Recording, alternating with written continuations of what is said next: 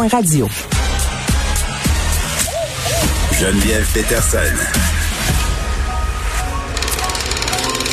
Elle réécrit le scénario de l'actualité tous les jours. Vous écoutez Geneviève Peterson. Cube Radio. Bon, on va se parler un peu de vaccination. Je vous disais euh, en entrée d'émission que ça serait une bonne semaine pour la vaccination au Canada. On aura euh, des livraisons quand même de doses en quantité. Euh, mais la question qui se pose quand même depuis le départ, c'est la question des enfants. Est-ce que ce sera possible éventuellement de vacciner les enfants pour la COVID-19? On le sait que le vaccin, les vaccins n'ont pas jusqu'à maintenant été homologués pour euh, les petits patients de moins de 16 ans. Euh, on va en parler avec Lionel Bertou, qui est professeur à l'Université du Québec à Trois-Rivières, qui est spécialiste en rétrovirologie, immunologie et maladies infectieuses. Monsieur Bertou, bonjour. Bonjour. Bon, après ma barre, euh, parce que moi, dans ma tête, je, dois vous l'avouer, là, je faisais l'erreur au départ euh, quand on a commencé à parler de vaccination, de penser que les enfants allaient être vaccinés en même temps, au même titre que les adultes, c'est-à-dire que les vaccins s'adressaient à tout le monde. Or, rapidement, je me suis rendu compte que j'étais dans l'erreur. Pourquoi on élimine systématiquement les enfants de la plupart des essais cliniques pour les vaccins? En fait, ils ont, euh, ils n'ont pas été inclus dans les essais cliniques pour ces vaccins pour Covid-19. La raison pour ça, c'est que euh, les campagnes de vaccination ont commencé, euh, enfin de vaccination, pas de vaccination, mais de d'essais cliniques de ces vaccins euh, ont commencé à l'été 2020, donc plutôt vers le début de la pandémie. Et à ce moment-là, on considérait que Covid-19 était une maladie qui touchait essentiellement les seniors, c'est-à-dire que la grosse majorité des, des gens qui étaient qui étaient malades, donc étaient dans les couches plus plus âgées de, la société. Donc ça ne paraissait pas une, une priorité euh, d'inclure les enfants dans les dans les essais cliniques euh, depuis la, la, vision de, de, de la pandémie a un petit peu changé. Ben oui, puis en même temps, euh, il faut quand même être logique. Les, les enfants développent majoritairement pas de symptômes très graves par rapport à cette maladie-là non plus. Exact, mais il y en a quand même une minorité qui, euh, qui développe euh, un syndrome qu'on appelle le syndrome inflammatoire multisystémique. Euh, on, on, manque de, de, statistiques précises pour le Canada pour ce, pour ce syndrome. Est-ce que c'est, pardon, Monsieur Berthaud, je ne veux pas vous interrompre, mais est-ce que c'est le fameux syndrome de Kawasaki? Oui, alors on, maintenant on l'appelle différemment parce qu'en réalité ça ressemble beaucoup au syndrome de Kawasaki. Le syndrome de Kawasaki, c'est essentiellement une inflammation au niveau des artères. Alors ce symptôme-là, il fait partie du syndrome euh, inflammatoire multisystémique qu'on retrouve pour euh, chez les enfants euh, souffrant des complications de, de Covid-19, mais il y a également d'autres symptômes en plus qui ne font pas partie de Kawasaki. Mais en gros, c'est à peu près la même chose, oui. OK. Euh, donc, euh, évidemment, il y a certains enfants qui développent tout ça. Puis en même temps, euh, non, les enfants développent habituellement pas de symptômes graves, mais les écoles sont quand même le vecteur de contamination ou l'un des plus importants. Donc, ce serait logique de vacciner les enfants. Exact. Euh, c'est un c'est un c'est un c'est un fait que les, les écoles sont euh, des euh, des centres de, de propagation priori, principaux pour pour ce virus. On, quelque chose qu'on qu'on sait depuis depuis le début et puis qui mm. n'a fait que qui n'a fait que de devenir de plus en plus clair, notamment à l'automne 2020 avec la avec la deuxième vague où on a eu beaucoup beaucoup d'éclosions dans les écoles. Oui, puis en même temps, je pense que c'est important euh, qu'on se rappelle que le vaccin, ça nous empêche pas d'attraper la COVID. Moi, j'ai dû l'expliquer à mes enfants qui ont vraiment hâte de recevoir le vaccin, qui se disent, ben pourquoi nous, on serait pas vaccinés alors qu'on vaccine les adultes, euh, parce qu'un coup qu'on va être vacciné, on pourra plus attraper la COVID. Ça, c'est quand même une croyance qui est encore euh, largement répandue. Puis on le voit avec les comportements des gens aussi fraîchement vaccinés, se disent, ben tout à coup, on peut retourner à nos vies normales.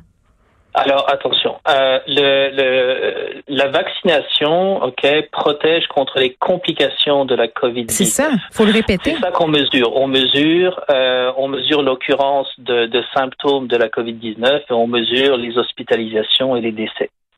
Les hospitalisations et les décès sont quasiment totalement empêchés euh, par la vaccination et l'occurrence des symptômes est également très fortement réduite.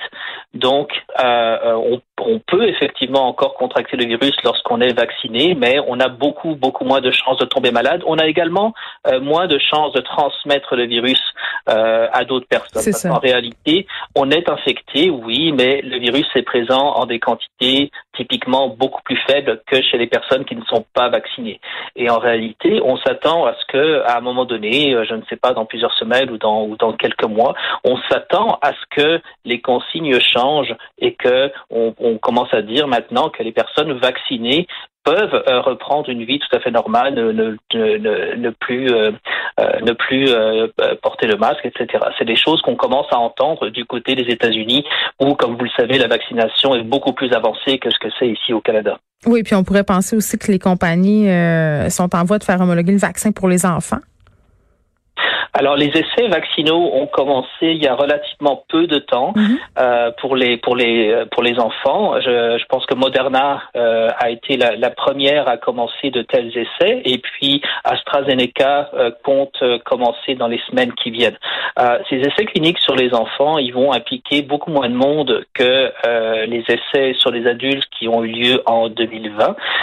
pour les adultes, on parlait de dizaines de milliers de personnes qui ont été testées pour chaque vaccin. Pour les enfants ce serait plutôt quelques centaines, parce que maintenant, évidemment, on connaît beaucoup mieux la façon euh, dont ce vaccin fonctionne et la façon dont il protège. Alors, on peut euh, mesurer le niveau de protection mm. simplement en allant titrer ce qu'on appelle c'est-à-dire mesurer les anticorps euh, chez les personnes qui ont été vaccinées plutôt que d'attendre que ces personnes tombent ou ne tombent pas malades de la COVID-19. Donc ces, ces cliniques vont être plus courts euh, que, ce qu'on a vu que ce qu'on a vu l'an passé.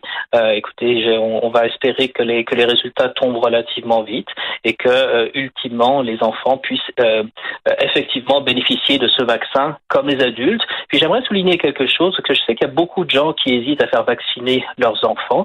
Alors premièrement, ce sera absolument jamais obligatoire. Donc les gens qui sont absolument contre, ils auront toujours la liberté de ne pas faire vacciner leurs enfants, comme pour les autres vaccins d'ailleurs.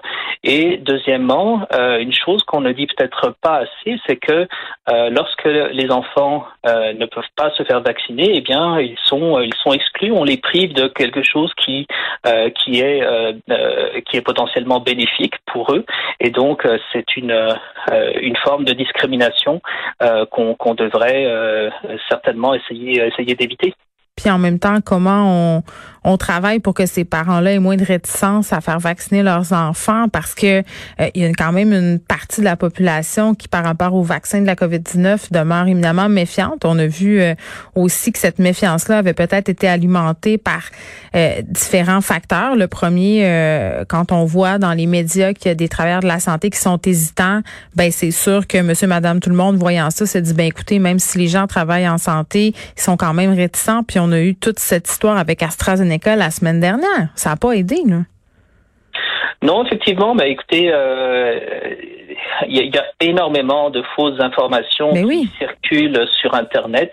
Euh, je passe moi-même euh, une portion significative de mon temps sur Internet à invalider des, fausses informations quand j'en rencontre sur Facebook et, et ailleurs. et puis, c'est un, c'est un, c'est un travail monumental. Ce que je peux vous dire par contre, c'est mm. que je pense que la confiance dans les vaccins Covid-19 est plutôt euh, à la hausse. Et on, le, on a vu exactement la même chose aux États-Unis et dans d'autres pays, c'est-à-dire qu'au fur et à mesure que les campagnes de vaccination avancent, tout le monde, absolument tout le monde connaît maintenant une personne ou plusieurs personnes qui ont été vaccinées, puis tout le monde peut constater de leurs yeux que les personnes vaccinées vont très bien, qu'il n'y a pas d'effets secondaires euh, durables à part les petits effets secondaires qui, qui suivent l'injection, qui sont mhm. tout à fait normaux. Euh, et puis je pense que tout le monde peut constater que les personnes vaccinées euh, expriment soulagement d'avoir été vaccinées, un soulagement de savoir qu'elles sont maintenant protégées. Mhm. Et en réalité, je pense que je, je pense qu'on est sur une pente ascendante au niveau de la confiance. Euh, je tiens à remercier aussi le, le ministre de la Santé de s'être fait vacciner publiquement avec le vaccin AstraZeneca il y a quelques jours. J'ai trouvé ça très bien. Euh, c'est quelque chose que que, euh, que j'aurais souhaité voir plus tôt et que j'aurais souhaité de mm. voir également de la part du Premier ministre et de la part de Monsieur Arruda. mais au moins un de nos leaders en, santé l'a fait. ah, mais ça sera bientôt sans doute le tour de M. Legault, M. Berthoud, puisque la vaccination à Montréal pour les gens de 60 ans et plus a débuté aujourd'hui.